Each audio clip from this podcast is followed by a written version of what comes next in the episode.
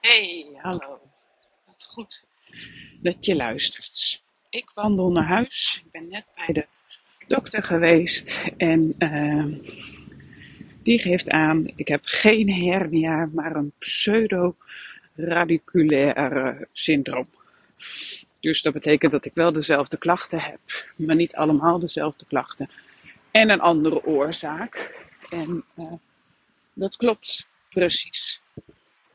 Um, ik wil je even meenemen in uh, hoe ik voel dat dit allemaal klopt in het proces.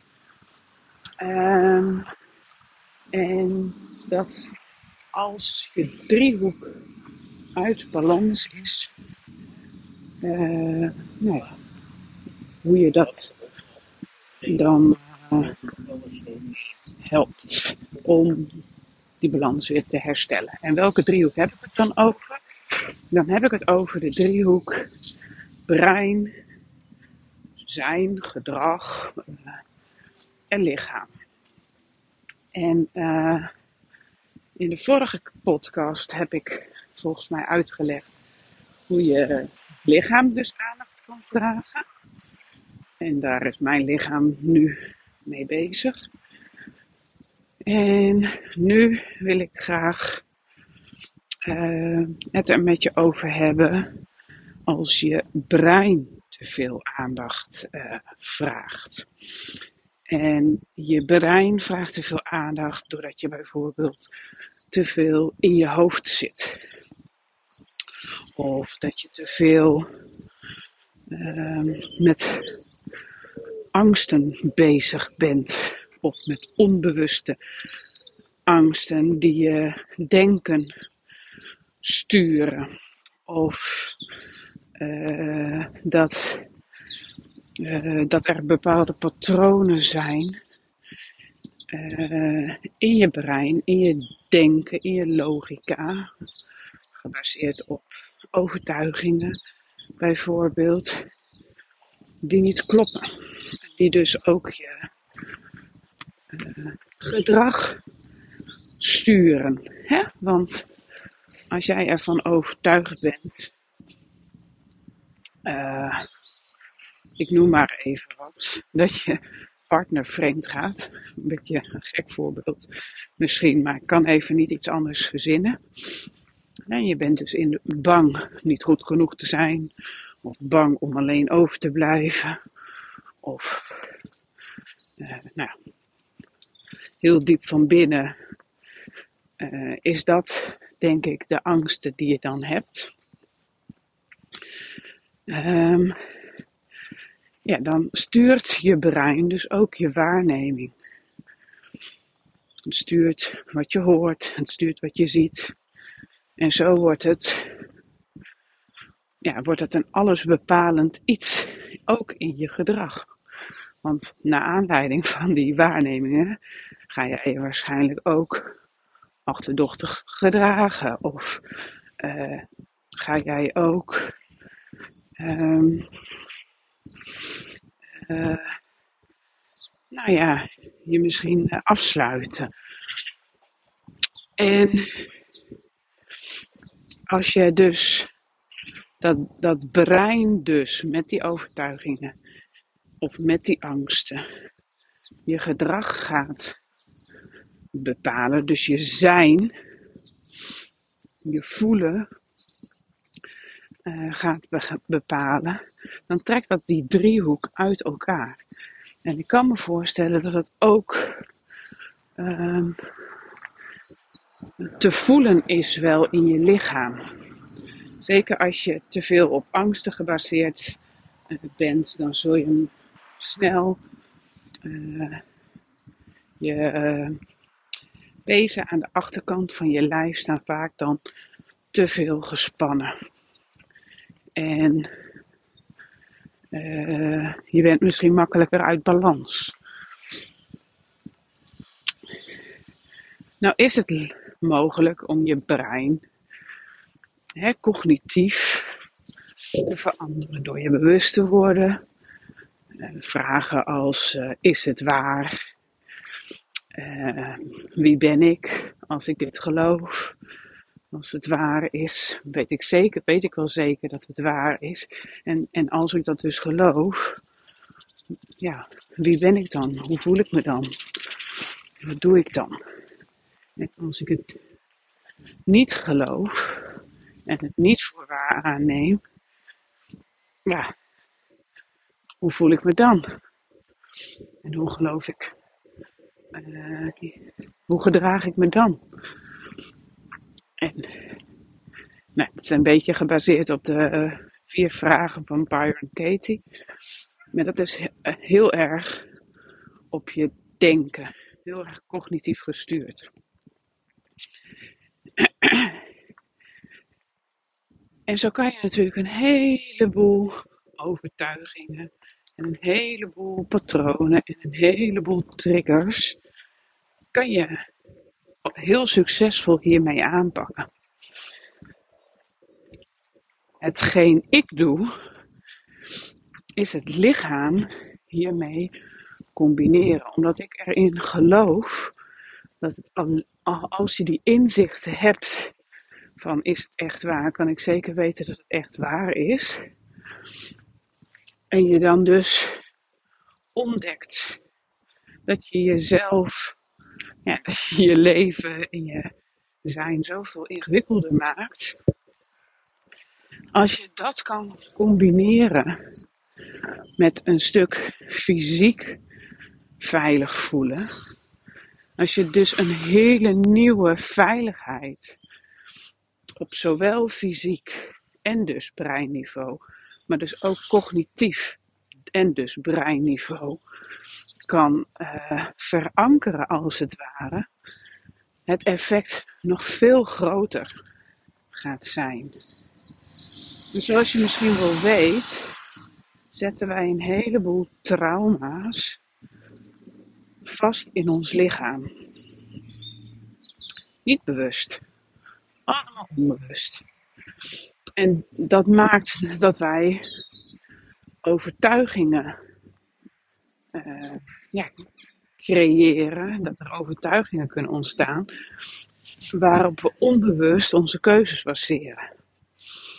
En op het moment dat jij dus in staat bent uh, die trauma's ook e-, echt in je lijf los te laten.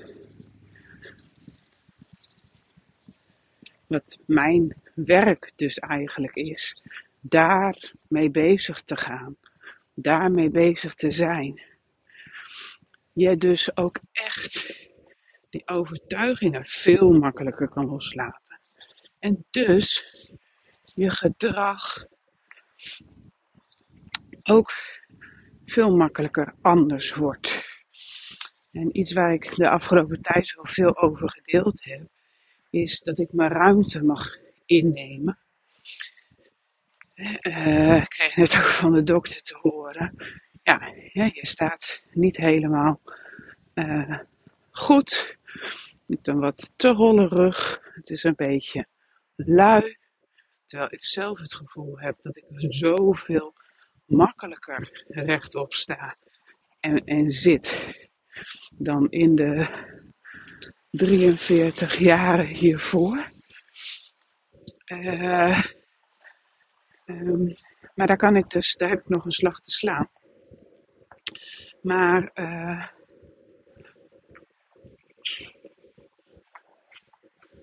ik weet even niet meer wat ik daarover uh, wil te zeggen. Hallo. Uh, als je dus ja, die driehoek uit elkaar is, doordat je dus uh,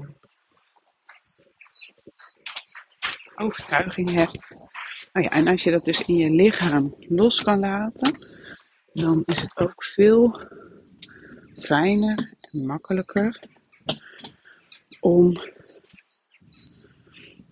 uh, om die overtuiging los te laten en om je brein dus uh, ja, te ontspannen en ontspannen te laten. Ja, dus. Nou, volgens mij is hij een beetje warrig. Maar ik geloof dus in die driehoek. En ik denk dat het heel mooi is als je het fysieke, het zijnstuk en het breinstuk combineert. En uh,